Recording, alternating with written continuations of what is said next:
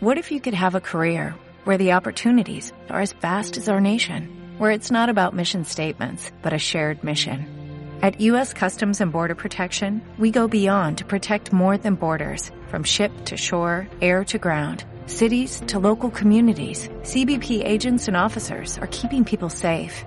Join U.S. Customs and Border Protection and go beyond for something far greater than yourself. Learn more at cbp.gov/careers.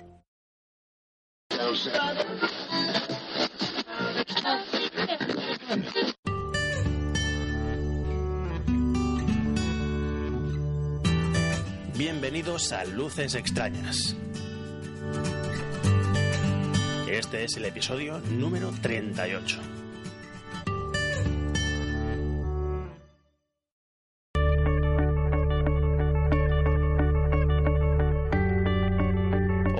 Soy Néstor y esto es Luces Extrañas, un podcast sobre las experiencias de un aficionado a la astronomía visual a pie de telescopio. Por aquí eh, suelo dejar mis impresiones acerca de los objetos que se pueden observar, cómo observarlos, cuál es el mejor momento, condiciones y material. Comentarios acerca del material adecuado para observar y algunas indicaciones prácticas. Como sabéis, no es un programa sobre ciencia, sino que es un podcast sobre la astronomía que tú puedes practicar cuando sales a observar con tu telescopio o tus prismáticos. La astronomía observacional, la astronomía visual en definitiva. Hablaremos sobre la práctica, el material y técnicas para observar el cielo estrellado con nuestros propios ojos a través de nuestros telescopios o prismáticos. Este sí es el episodio número 38. En el anterior, a pesar de tener claro que era el 37, dije que era el 36, tanto en la introducción como en la salida. Si es que no me sale ni un programa redondo, oye. Bueno, así que sean todos los errores. Esta vez no he tardado tanto en, aparecer por aquí como las anteriores veces, afortunadamente. Ha pasado poco tiempo desde el anterior podcast eh, y no ha dado demasiado tiempo eh, para recibir comentarios por correo, Twitter eh, o iVoox acerca de las cosas que, que os comenté en la intro vuestra opinión sobre ciertas cosas. Un par de comentarios, eso sí, acerca de los hipotéticos o futuribles eh, episodios dedicados a los prismáticos. Y bueno, percibo una cierta preocupación porque pueda observar cosas, pueda relataros cosas que no estén al alcance de la mayoría de usuarios. Y lo quiero descartar categóricamente. Quiero desterrar esos temores repitiendo una vez más que las observaciones serían con unos prismáticos de 10 por 50, nada de prismáticos gigantes, nada de lentes exóticas, unos prismáticos de medidas y potencia comunes. Sí que es verdad que quería comprar unos lo suficientemente fiables para que me durasen mucho tiempo y, en la búsqueda he intentado encontrar aquellos que no adolezcan de defectos de fabricación ni, ni exceso de distorsión de campo. Vamos, como los que se suelen encontrar por menos de 30 o 40, 40 pavos. Eh, si bien algunos de los que entran en ese rango de precios pues salen con una calidad más que notable. Pero es un poco una lotería, la verdad. Así que una vez aclarado que la cosa sería con unos prismáticos de medidas al alcance de cualquiera, pues lo que esté al alcance de ellos ya solo depende de la meteorología, del observador y, y del lugar. Las condiciones del lugar, hablando de esto, no serán premium, ¿eh? entre comillas. Aunque las observaciones con prismáticos se aconseja hacerlas desde lugares eh, lo más oscuros posible para, aumentar el contraste, yo en principio pues creo que las realizaría desde la terraza de casa. Y sí, es una zona rural, pero, pero estaré rodeado de las luminarias de la calle eh, de los ruidos de la calle y de las molestias de la calle. Así que si alguna vez las observaciones las hago con unos prismáticos de otras potencias, eh, otras medidas y otras calidades, es más que nada por comparar y, así os lo, os lo haré saber en su día. Y bueno, llegados a este punto tampoco quiero hablar de unos episodios que ni siquiera existen todavía, ni sé lo que tardarán en aparecer por aquí. Eh, cuando lo hagan os enteraréis inmediatamente. Otra pregunta recurrente que me llega de cuando en cuando es acerca del material que uso para observar, sobre todo lo relativo al número de oculares y otros accesorios como filtros. Claro, aunque lo menciono de cuando en cuando, hay que pensar que hay gente que se va incorporando sobre la marcha a, la escucha del programa. Y cuando digo equipo habitual o lugar habitual, pues es lógico que, que es lógico no saber de qué se habla. Así que, a modo de recordatorio, para quienes se vayan incorporando al podcast ahora, o se les haya olvidado, pues eh, decir que en mi rutina de observación, en mi equipo, apenas uso un par de oculares. A esto añado una Barlow de dos aumentos, una Barlow por dos, y ya tengo un rango de focales que me es más que suficiente. Si acaso he echado de menos eh, alguna vez un ocular de menos aumentos, un ocular de más campo para poder abarcar esos, eh, esos pocos objetos o esas zonas muy amplias que te encuentras eh, en algunas zonas del cielo y que como no te caben pues vas recorriendo haciendo zigzag eh, para cubrir la totalidad. El primer ocular me da un campo real de prácticamente un grado es el, ocular de menos aumentos, de, más campo que tengo. Eso es el ocular que uso para, encontrar los objetos. A menos que no sea visible con ese aumento y tenga que poner directamente más potencia, es el que uso. El siguiente salto lo consigo intercalándole eh, la lente Barlow. La lente es de 2 pulgadas, como he dicho, es de dos aumentos y por tanto esa combinación me da un campo real de medio grado.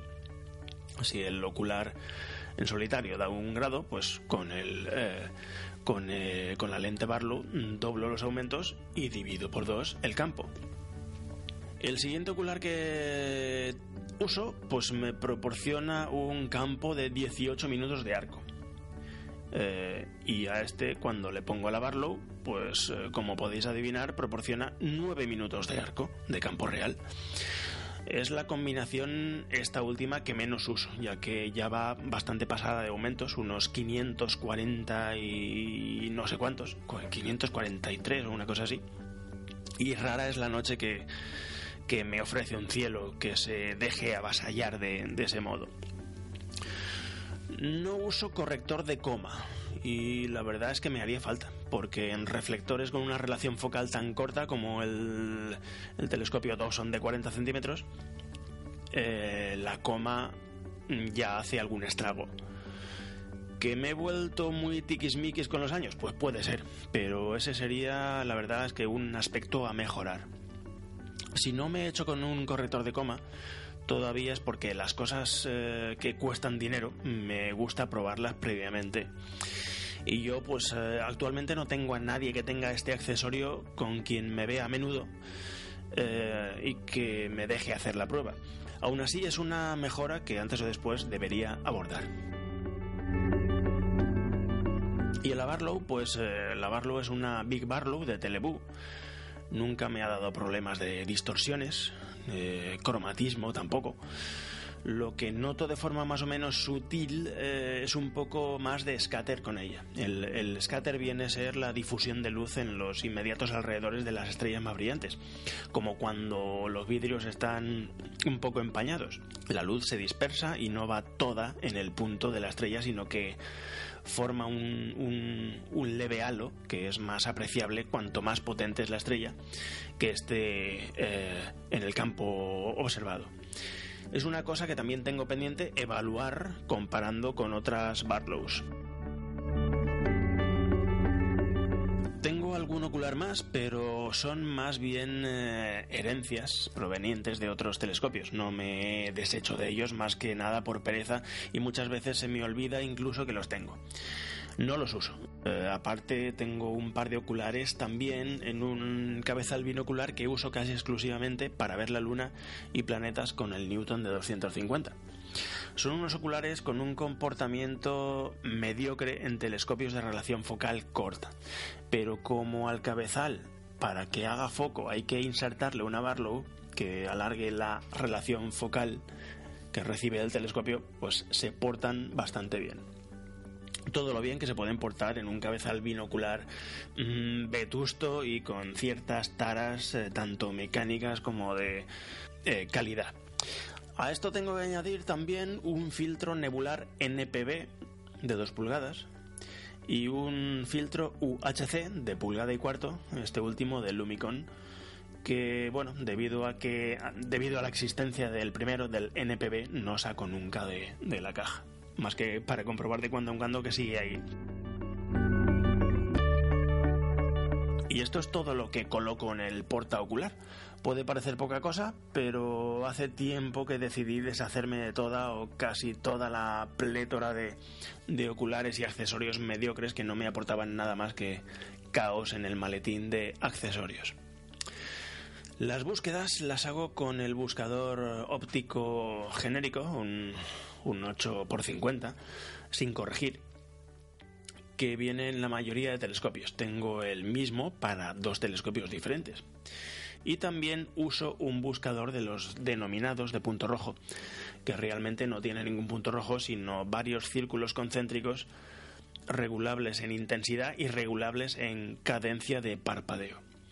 Es un Rigel Quick Finder y también tengo preparados los dos telescopios para usarlo. Y bueno, como decía Forrest Gump, no tengo nada más que decir sobre esto. Era solo un recordatorio. Si estáis perdidos un poco con el tema este, con el, con el tema de los oculares, os remito al episodio número 8, en donde hablo de los fundamentos, en el que no aconsejo modelos o marcas, sino que hablo de las características que tienen los oculares, para así cada uno pues poder entender eh, cuál o cuáles se adaptan específicamente al telescopio que, tiene.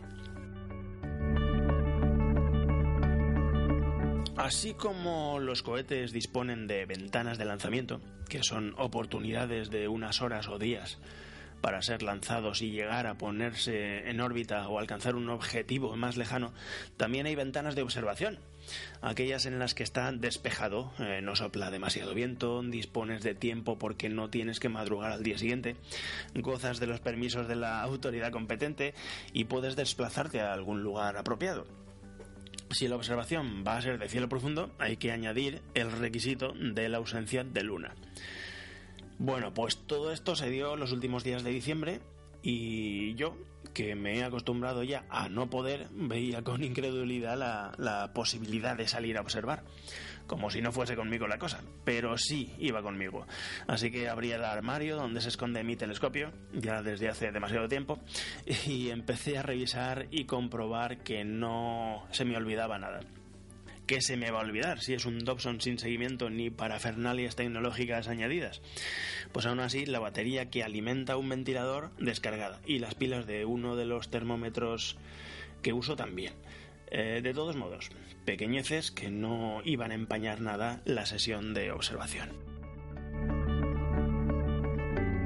Así que observación de cielo profundo en los últimos días del año, en la que tuve tiempo de observar hasta que saliese la luna a eso de la una y media, un poco más, con una temperatura y sensación térmica que no estorbaron en absoluto.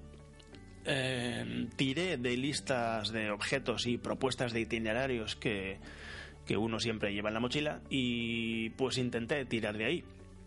Si bien debido al tiempo que había transcurrido sin observar cielo profundo, de cuando en cuando abandonaba la lista prefijada para pues dar un vistazo a, a, los objetos más contundentes de la noche, que aunque uno ya los ha visitado mil veces, pues siempre saben a gloria.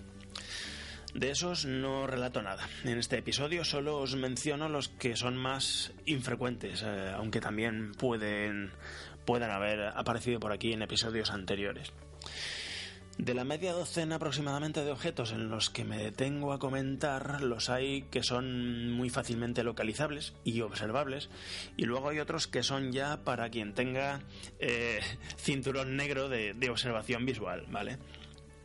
Mención especial merece eh, el primer objeto, el Cometa 46P Virtanen. Estas pasadas semanas estuvo alto en los cielos del norte y se podía apreciar a simple vista, incluso desde cielos no, no, no excesivamente polucionados.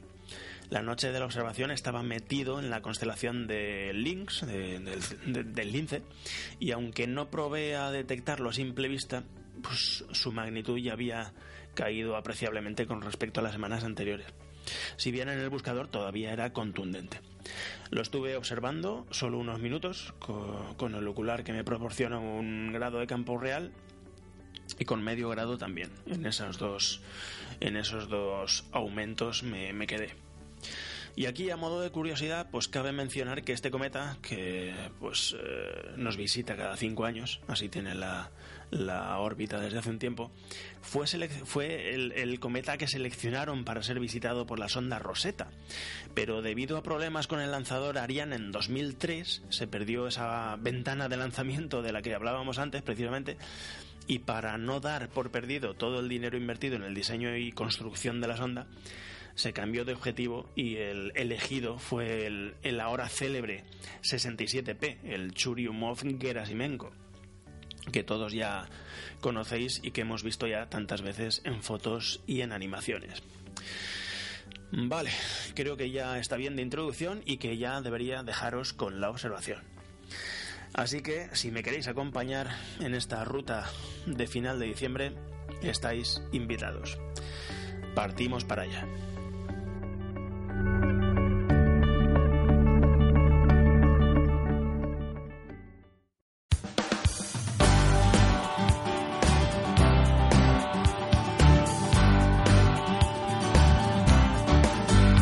Buenas noches amigos. Uh, me encuentro dispuesto a realizar una observación de cielo profundo después de un montón de tiempo. Últimos días del año, una noche libre, realmente van a ser dos, a ver si tuviese la suerte de dos noches de observación seguidas de cielo profundo. Cielo completamente despejado, sin rastro de viento, muchos días sin soplar el viento, o sea, el aire está algo suciete, pero no se le puede pedir más la cosa.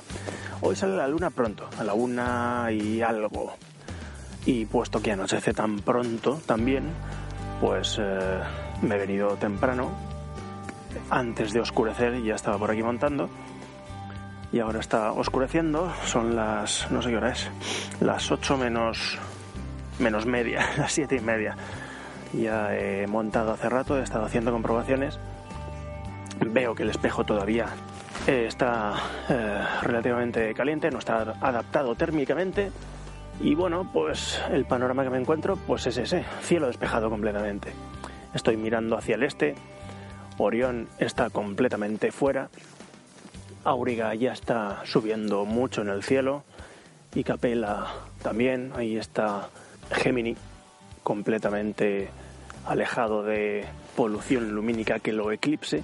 Y debajo de Gemini pues todavía hay unos 15 o 20 grados de cielo, pero ya allí el cielo se ensucia por la luz de poblaciones y bueno, porque nos, nos acercamos realmente demasiado al horizonte. Si giro al norte, por supuesto ahí tengo la estrella polar y debajo está el carro, el carro perteneciente a la Osa Mayor como tengo una mini colina al norte, no tengo completamente por encima del horizonte la constelación entera. Falta la colita. Es decir, estoy empezando a ver ahora Mizar y Alcor, pero la última estrella todavía no ha salido. Lo hará, porque ya está levantando. Mizar y Alcor ya hace un rato que han pasado de la vertical de la estrella polar y ya está subiendo en círculo hacia el este y dentro de unas horas pues estará completamente, dentro de unas horas no, dentro de un momento estará la osa mayor completamente por encima del horizonte. ¿Qué me encuentro al oeste? Pues al oeste están las, las reminiscencias de lo que una vez fue el verano. Ahí tengo eh, Áquila, solamente mm, muestra la cabeza, con Altair como estrella principal y sé que las puntas de las alas están por encima del horizonte, pero por allí tampoco las veo, aunque las poblaciones por allí son bastante escasas, ya que nos acercamos a la serranía de Valencia y es un desierto demográfico, pues no deja de ser unas... Eh, bueno, no deja de estar muy pegado al horizonte y las cosas que están pegadas al horizonte se ven realmente mal. La Vía Láctea, la Vía Láctea pues pasa por encima de nuestra cabeza, por encima de casi nuestra cabeza. Ahí tenemos a Casiopea con forma de M. A su derecha, conforme la veo yo, está el doble cúmulo de Perseo. Y a la derecha, que es el este, eh, está Perseo. Y bueno, pues al lado contrario, que es lo que, de lo que estaba hablando antes, hacia el oeste está Deneb, la estrella principal del cisne o cruz del norte, esta constelación completamente entera. Y abajo y a su derecha tenemos a la Lira y a Vega y esto es lo que hay. Bueno, también tenemos sur, por, por supuesto, pero el sur desde aquí siempre he comentado que desde este lugar Insisto que este es el lugar habitual de observación, a unos 15 kilómetros por encima de mi casa en Alcublas. Concretamente en Sacañet estamos, pertenece a la provincia de Castellón. Decía que el eh, sur desde aquí siempre está relativamente estropeado y hay que subir más grados por encima del horizonte para encontrar un cielo eh, oscuro. Y entonces todas esas constelaciones que están a unos 25 eh, grados por encima del horizonte, hasta que no pasamos esa frontera, pues eh, prácticamente pues, se ven poco y mal. Una de esas, la que peor se ve, también ayudado por la debilidad de sus estrellas, es Erídano. Luego tenemos ahí a Marte como astro más brillante del sur, ya ha superado el sur hace un rato. En su vertical y hacia abajo está Formalaut, en Piscis austrinus o australis, realmente no sé cómo se dice.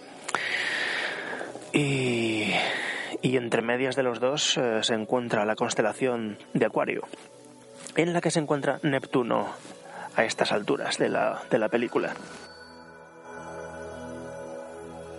Y bueno, pues voy a dejar un poco que se adapte la cosa tal vez haga algún experimento previo a la observación, entre comillas, seria, que como no podía ser de otro modo va a ser improvisada porque no traigo ningún plan. Así que he traído la mochila de las sorpresas y de ahí saldrá algo. 3 grados de temperatura antes de las 8 de la tarde, ni un pelo de aire, humedad tampoco hay de momento nada y nubes ninguna. Y vamos a aprovechar que la luna no está para, bueno, hacer cositas hasta que amenace con surgir por el horizonte este. Antes de eso, antes de reincorporarme, porque primero voy a cenar, eh, le voy a echar un vistazo, realmente un segundo vistazo, porque ya se lo he estado echando, al cometa 46P Virtanen, que es el que ha aparecido en esta última temporada del año como regalo celeste. Es un cometa que no es muy agradecido, no tiene la típica cola, la, cabellera no la tiene, tiene solamente coma, o sea, ese borrón alrededor del grano principal. A través de un telescopio, pues se puede, se puede apreciar que el grano, el núcleo, está excéntrico con respecto a, al halo, a, la coma que se llama. Pero lo que es una cola, lo que es una cabellera en sí, está desprovisto.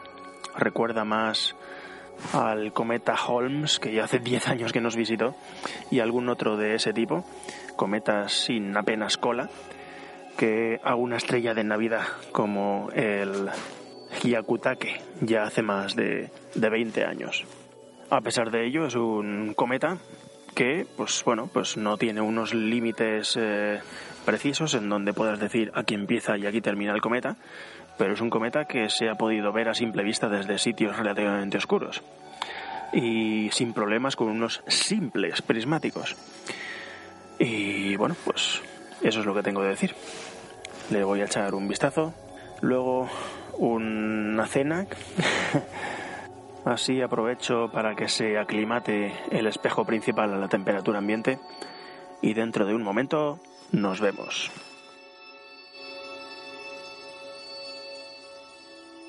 Hola de nuevo, ya estoy aquí. Pero ya estoy aquí, pues algo más de tres horas después de la última vez que, que os he hablado. Y buena parte de ese tiempo, dos horas, las he invertido buscando un objeto. Es un objeto difícil tanto de observar como de encontrar y eso unido a que he perdido facultades buscando astros de cielo profundo por el método del salto de estrellas, pues hace que haya tenido que invertir nada menos que pues dos horas en encontrarlo. Los que tenéis eh, telescopios computerizados lo tenéis mucho más fácil. Es hacer un par de clics y un enter y para allá vamos. Bueno, pues este objeto que ya os había eh, os lo habíamos nombrado. Lo que pasa es que es muy posible que lo haya hecho ya hace dos años o, una cosa así. Es Mayal 2, también eh, con nombre de catálogo G1 bueno, pues es un cúmulo globular en la galaxia de Andrómeda, ni siquiera de nuestra galaxia, sino de la galaxia vecina. De la galaxia de Andrómeda, de M31, em, circulan por ahí unos mapas con los eh, globulares señalados, los globulares que tiene localizados. Lo que pasa es que en ningún momento esos globulares al telescopio tienes conciencia de que sean globulares. Son simplemente astros, son simplemente estrellas, objetos puntuales, sin volumen, y tienes que tener buena fe para creer en quien ha puesto, quien lo ha marcado en un mapa y, bueno, pues creerle que eso es un globular. Y así hay unos cuantos, eh, unas, unas, unas docenas, diría yo, no sé. Hace un tiempo hice una observación exclusiva de los globulares de Andrómeda. Pero el de el que os nombro yo es el Mayal 2, es el único que tiene cuerpo. Es el único que tiene cuerpo, aunque yo lo recordaba con más cuerpo. Me ha defraudado en esta segunda en este segundo vistazo que le hago en pues pues un par de años, seguramente y bueno, lo tienes un montón de... estás en el área, pero claro, tienes que estar seguro, no, no, no sale no salta a la vista, tienes que cercionarte con mapas de que realmente lo que estás viendo es. Y bueno, después de haber encontrado el área, lo que más confunde es que tiene pegadas dos estrellas. Y esas dos estrellas, junto con el globular, eh, hace el efecto de ser un trío de estrellas, no el globular. Por lo tanto, pasas por delante sin percatarte de que ahí está el globular Mayal 2. Es un objeto totalmente soslayable, eh, poca cosa. Eh, no llama absolutamente nada la atención. Tienes, tienes que forzar los aumentos para detectar que hay algo e incluso tener un acto de fe para insistir todavía más y reposar la vista y discernir lo que es estrella de lo que no es estrella. Pero claro, es que ante lo extraordinario del objeto mm, vale la pena empeñarse. Y yo me he empeñado y no he querido no he querido retirarme con el rabo entre las piernas y he querido pues llevarme a la victoria. Aunque aunque mi habilidad en encontrar objetos parece que ya tiene telarañas después de un tiempo y es que estamos ante un cúmulo globular de una galaxia que no es la nuestra. Y se le ve volumen. O sea, la brutalidad del tema es considerable. Y bueno, pues eh, podéis buscar imágenes por ahí de Mayal 2, seguramente serán imágenes muy profundas y con mucha resolución eh, para hacerse una idea de lo que se ve eh, al ocular, pues la verdad es que eso hay que reducirlo bastante. Y es que la magnitud es de 14. No llega a 14, es un 13,8, 13,9 o una cosa así, pero es muy chiquitín. bueno, el, tamaño aparente es de 0,6 minutos de arco, que no es que sea algo muy, muy reducido, es algo detectable, mm, algo más de medio minuto de arco. Pero esas dos estrellas que decía antes, que flanquean el globular, en forma de triángulo, hace que uno se despiste y no detecte ese halo. Y bueno, no os doy más el peñazo con el dichoso objeto. Previamente había estado observando, por supuesto, la galaxia de Andrómeda. Se encuentra muy alta, entre las 8, entre el anochecer de esta época y no sé, las 12 o las 11. Se encuentra alta se encuentra ideal para ver detalles en la galaxia de Andrómeda. Es una galaxia, pues eh, bueno, ya lo sabéis, es la más cercana a nosotros, es muy grande, si sabes dónde está desde un sitio oscuro se ve a simple vista, pero si no está alta en el cielo no se puede ver ningún detalle. Estando alta en el cielo sí que se contrastan varias cosas. Con telescopio y es eh, la zona oscura que hay entre brazo y brazo. O sea, no eres consciente de los brazos, sino de los espacios de los brazos.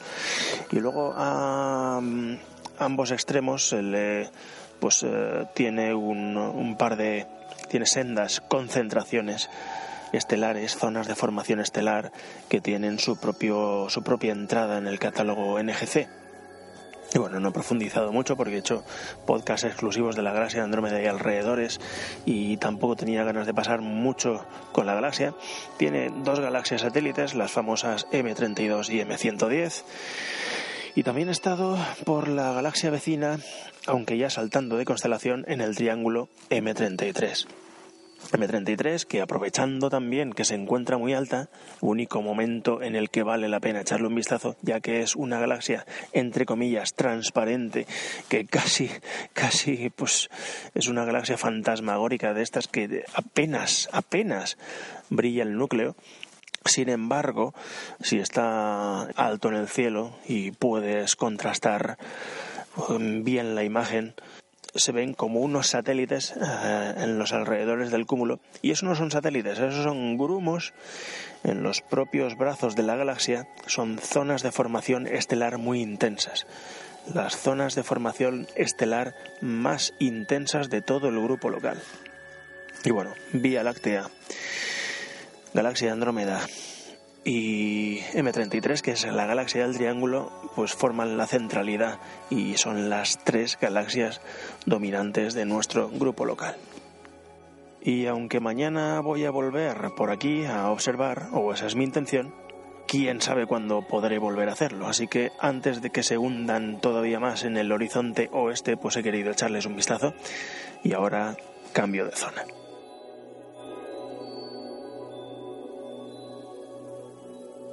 Bueno, pues después de... A ver, el micrófono lo tengo por aquí. no se me ha caído a ninguna parte. Después de, de este itinerario de, de, antes de Andrómeda, pues hemos dado un golpe de timón y nos hemos ido hasta la constelación del Lince. A ver un objeto, mmm, bueno, de naturaleza común, pero de característica singular. Es un cúmulo globular. Es NGC 2419 y tiene como apelativo el vagabundo intergaláctico. Bueno, está en lince, aunque pues las estrellas que, que yo he elegido para, para dar con él pertenecen a Gemini. Eh, la alfa de alfa Geminorum, alfa de Gemini es Castor, la doble. Y de aquí pues trazamos una proyección y a unos 6 grados, 7 grados, una cosa así, siguiendo una cadenita de estrellas pues no sé, una magnitud 7 o 7 a 8, llegamos a una pareja de estrellas y la que hace 3, pues esa es.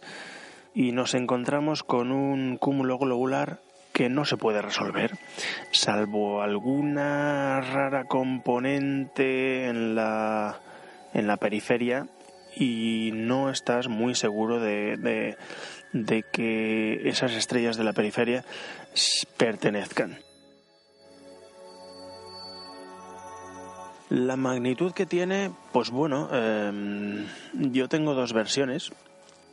Una por aquí que me dice que es de 10, 10,4 incluso, y otra que me dice que es de 9,1. Bueno, ¿qué le vamos a hacer? En cualquier caso, se ve sin ningún problema si la tienes en el campo. Sí, si lo tienes en el campo, el cúmulo globular.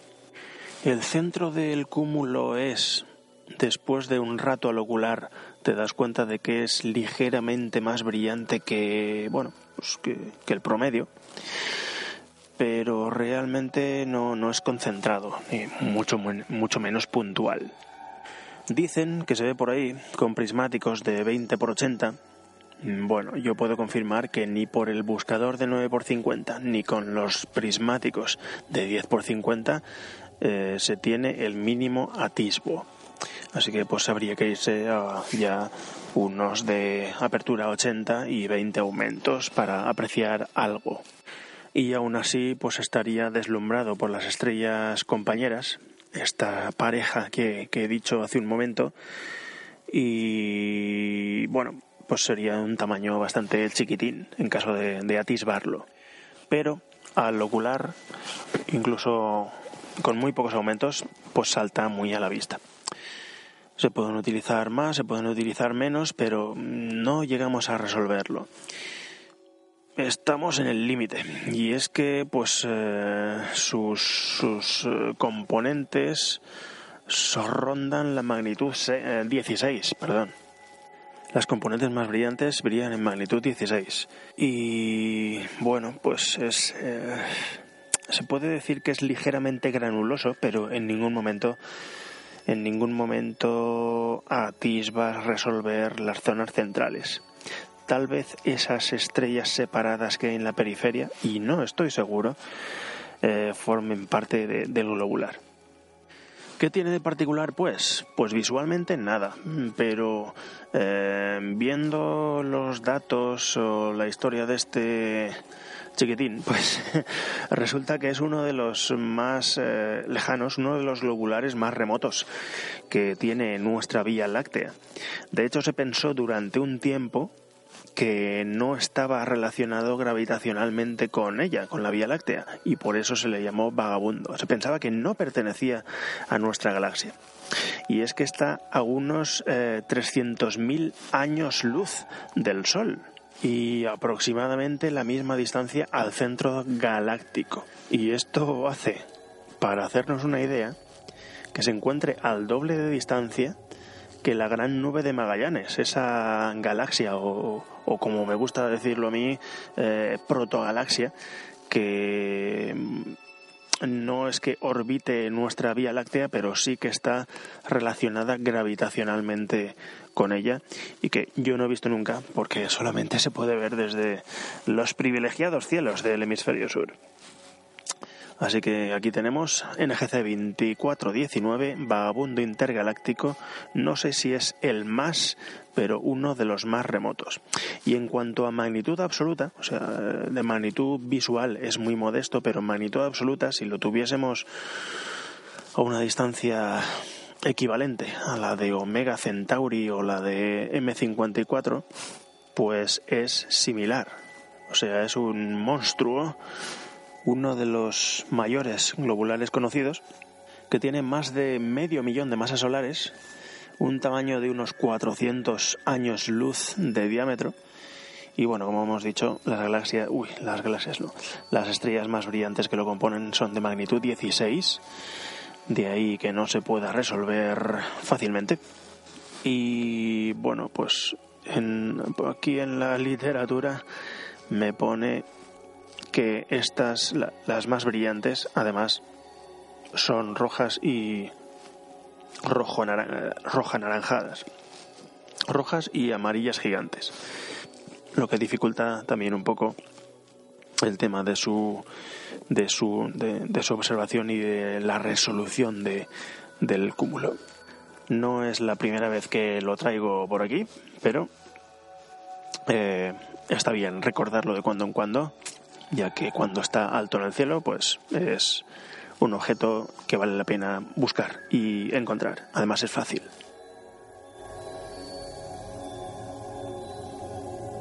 Vuelvo por aquí después de un rato observando uno de los objetos más difíciles que recuerdo. Ah, bueno, no es apto para diámetros de, pues no sé, de menos de 300 milímetros y yo diría que menos de 400 o menos de 500 incluso, porque es que, es increíble los útiles que pueden llegar a ser unos objetos. Bueno, me he ido a la constelación de Auriga, no muy lejos del anterior objeto. Auriga está muy alto, muy alta en el cielo. De hecho, Capela casi casi está en el cenit. Y el objeto que he elegido es Palomar 2. Es otro remoto cúmulo globular. Un cúmulo globular que está a 110.000 años luz. Y bueno, además de lejano, también es débil. Este debilitamiento viene dado a que la luz que viene de allá está muy debilitada por el polvo interestelar, por el polvo de nuestra propia Vía Láctea está en una zona pues que no está limpia y sufre mucho de la absorción de este polvo interestelar, de modo que oscurece mucho el objeto y lo enrojece mucho. Por supuesto, mm, este rojo no tiene nada que ver con lo que se ve a través del ocular, pero eh, en el espectro lo enrojece mucho. Y eso pues debilita mucho la imagen. Tanto es así que, bueno, aunque está muy, muy lejos, el cúmulo globular eh, se debería ver. La magnitud absoluta eh, no está nada clara por este, por este debilitamiento precisamente. Si no existiese esta absorción estaría más clara, pero no aciertan a estimar qué magnitud absoluta podría tener. No así con el tamaño. El tamaño y estas cosas pues no, no se ve influenciadas por, por, por absorciones ni cosas de estas. Entonces el tamaño es de unos 60 años luz de diámetro. No es, como decíamos, eh, demasiado grande y tampoco es demasiado débil, pero el hecho de que el eh, rango en el que emite esté más cercano al rojo y esto está alejado del máximo de sensibilidad de nuestro ojo, pues hace que sea bastante difícil de detectar. Yo ya os digo, eh, me ha costado unos cuantos intentos y me viene por la cabeza, la verdad es que lo tengo que consultar, si las otras veces que lo he intentado lo he logrado o no. La magnitud integrada que le asignan es de 13 con algo, 13,03 me sale aquí. Y, bueno, el, esto es la magnitud integrada. Esto la verdad es que equivaldría a una estrella de magnitud 14, 15 o 16. Y bueno, si hay que encarar en algún momento este objeto es en esta época. Aquí desde estas latitudes, 40 grados norte, pues este objeto se acerca mucho al cenit, que es el mejor momento en donde se pueden eh, ver los objetos débiles y bueno, y los objetos en general. De modo que si hay que intentarlo alguna vez, que sea en estas condiciones, cuando se acerque mucho al cenit, porque es extremadamente débil. Y bueno, un poco aquí en la bibliografía que tengo, pues cuenta que el índice de color es tan rojo, tan excepcional, 1,9, y equivale a una estrella de, espectro M5. Resumiendo, es extremadamente difícil. Otro objeto remoto que además está debilitado por el propio polvo interestelar de nuestra galaxia, lo que añade un plus de dificultad.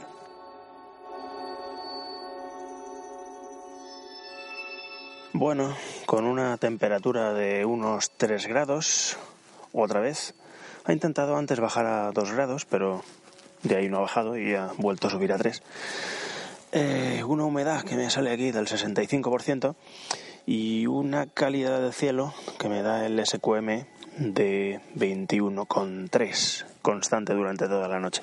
Aunque a mí se me antoja que a estas horas de la noche estaba clareando más de lo que tocaba. Y bueno, pues tampoco tardará mucho la luna en eh, arruinar el cielo. Y bueno, ese es el contexto. Sigue, pues nada, una noche completamente despejada, sin viento. Y aquí seguimos y el último objeto ha sido NGC 2362.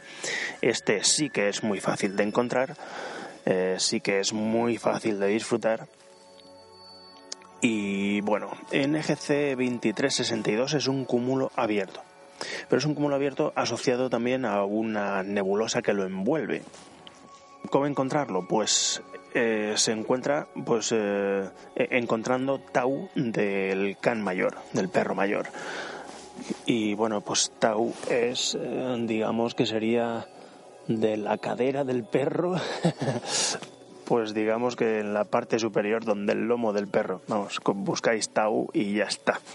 Eh, tau está, de hecho, forma parte física de, del cúmulo abierto. No sé si lo he dicho bien y he dicho cúmulo globular antes, es un cúmulo abierto.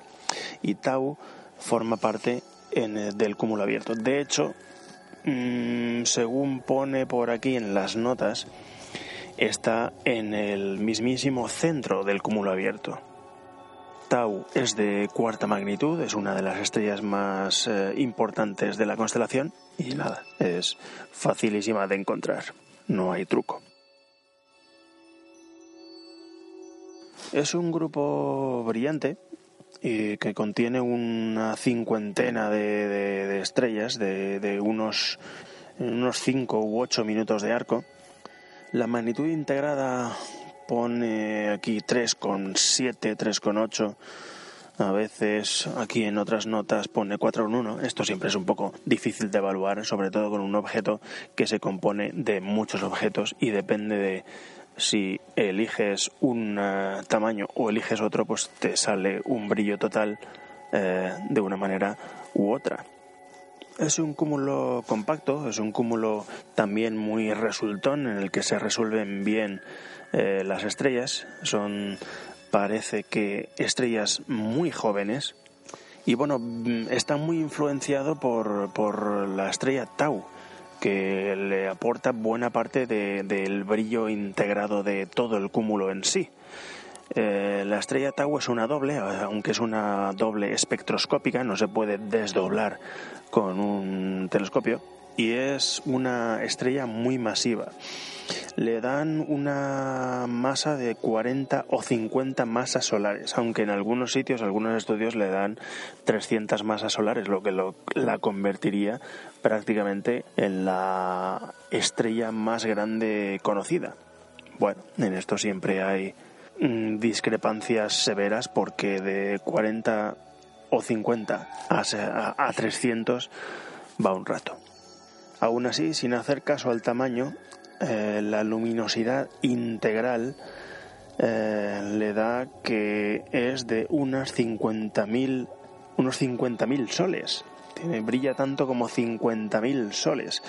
Lo que esta vez sí le hace ganar el primer puesto del podio como estrella, la supergigante más luminosa que se conoce.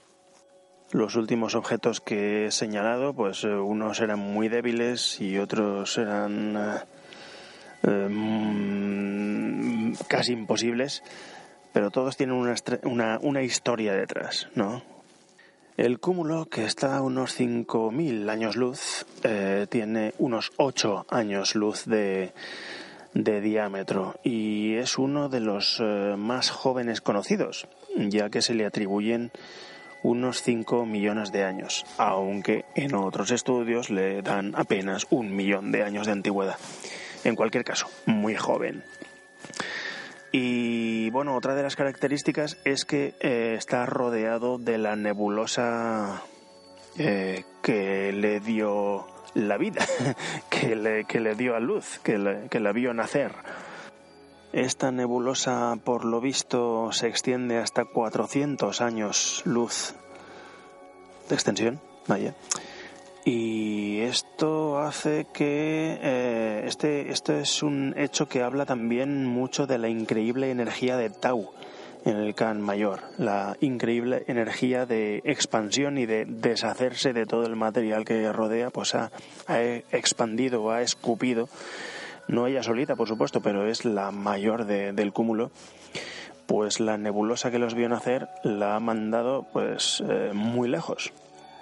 Y bueno, al telescopio no se ve el exterior sino el interior. Se ve el interior de la nebulosa, sobre todo rodeando Tau, sin bordes, sin bordes ni interiores ni exteriores, pero es evidente que ahí hay una nebulosa que hace que pues que la imagen esté pues el donde debería ser negro pues sea pues un turbio así brillante.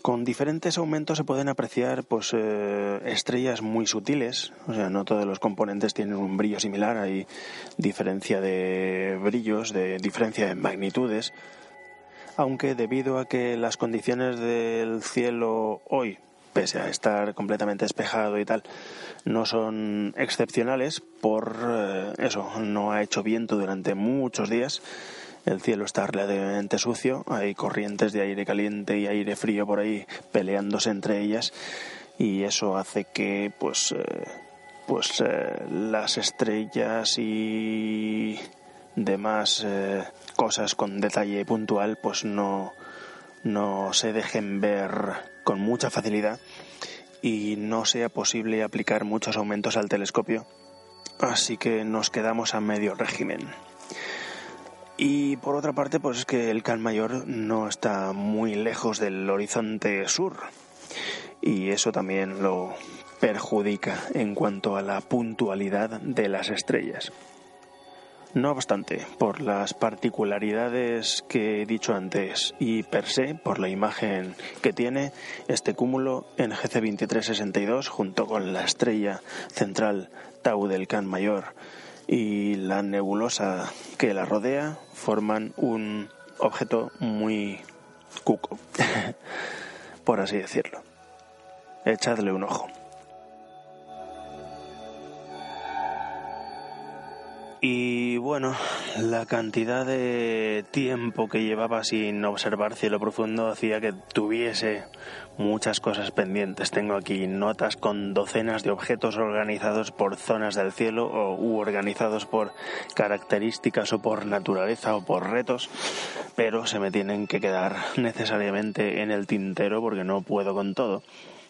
Y como la luna amenaza, como la luna amenazaba, porque ahora ya he terminado de observar y la luna ya está arriba, siendo las dos de la mañana, la luna amenazaba y así con prisas y dependiendo de dónde estaba, pues me ha dado por ir a Gemini, que está muy alto. Está muy alto sobre... Parece que está... No sé si subirá un poco más, pero yo creo que está en su altura casi máxima. Y ahí hay una nebulosa planetaria muy resultona, ya la conocéis seguramente si habéis leído post del, del blog o, seguramente habrá salido también en algún, eh, en algún episodio. Es la nebulosa del Esquimal, NGC 2392.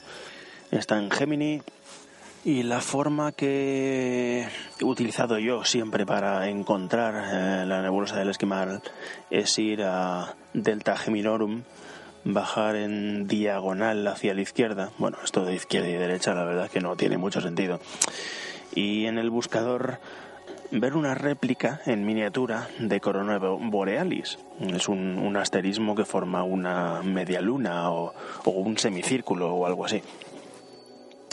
Y en sentido contrario a las puntas, a donde apuntan las puntas, pues tenemos una estrella doble. Apuntamos a esa estrella doble y ya por el telescopio, al ocular, ya vemos que una de esas componentes no es estrella, sino que es la nebulosa planetaria.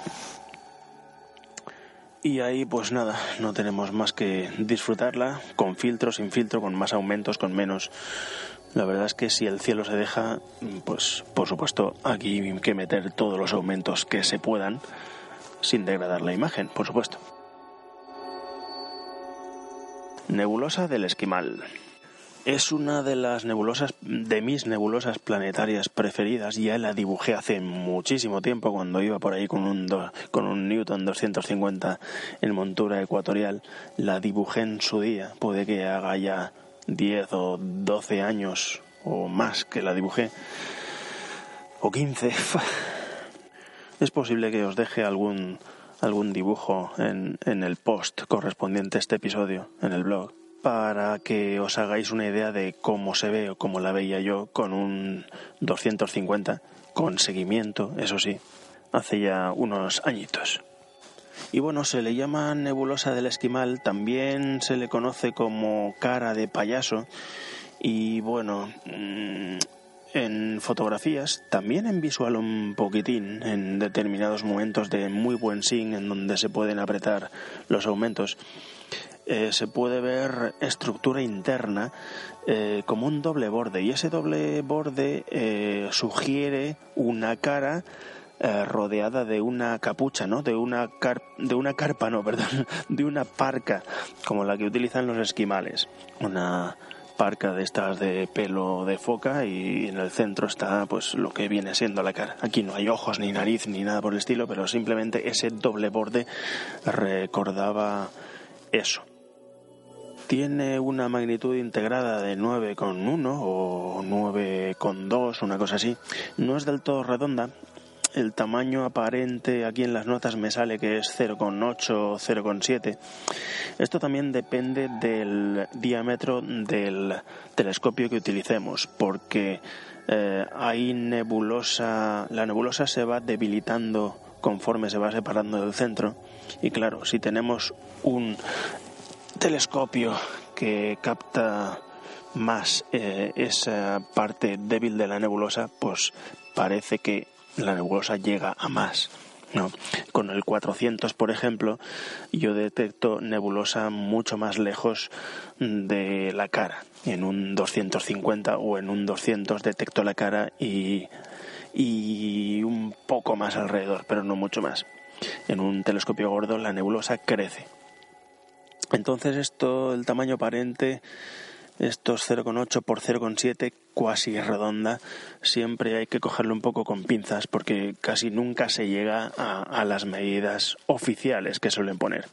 En cuanto a esta no redondez, pues la parte exterior no sé cómo estará la cosa, pero la parte interior sí que es verdad que, que no parece redonda. Eh, sí que eh, obedece a las, a las facciones de una cara humana relativamente alargada repito, no hay rastro interno de ojos, ni de nariz, ni de boca, ni nada, ni de, ni de nada, ni de nada por el estilo.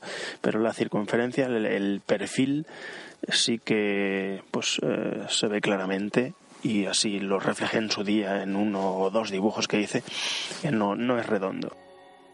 La estrella central eh, se puede ver con relativa, relativa facilidad, tiene una magnitud de 10 con algo, eh, por supuesto, esa magnitud tiene que luchar contra la luminosidad del centro de la nebulosa. No es lo mismo una estrella eh, de magnitud 10 brillando sobre un fondo negro azabache que sobre un fondo ya iluminado de por sí.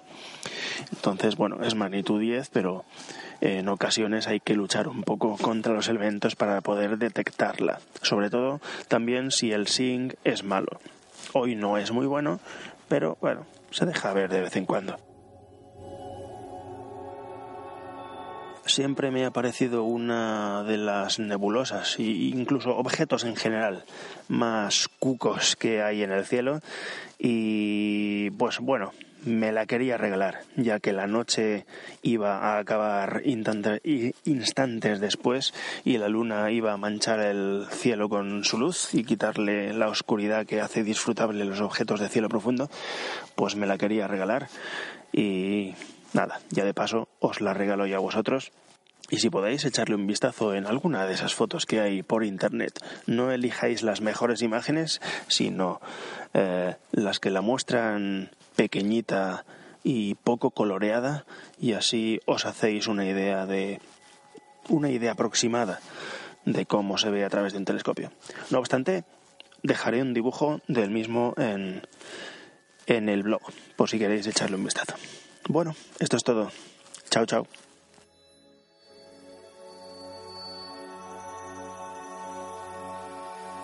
Pues aquí quedó la cosa, debido a que la luna menguante ya había salido totalmente y el cielo ya no iba a ofrecer el contraste necesario para este tipo de observación. Al comenzar la noche había dejado la puerta abierta la posibilidad de recoger el telescopio, llegar a casa y desde la terraza, con el otro telescopio, hacer una sesión de, de, observación lunar, ya que las observaciones lunares siempre las hago con luna creciente, por motivos de horario, y hacerlo en menguante era algo diferente. Pero resulta que al día siguiente se volvían a cumplir los requisitos para repetir observación de cielo profundo, con una hora más incluso para observar antes de que saliese la luna. De modo que no quise, no quise abusar eh, más eh, e ir demasiado justo de sueño al día siguiente. Y sí, tengo observación de la noche siguiente pero eso ya es tema para el siguiente episodio.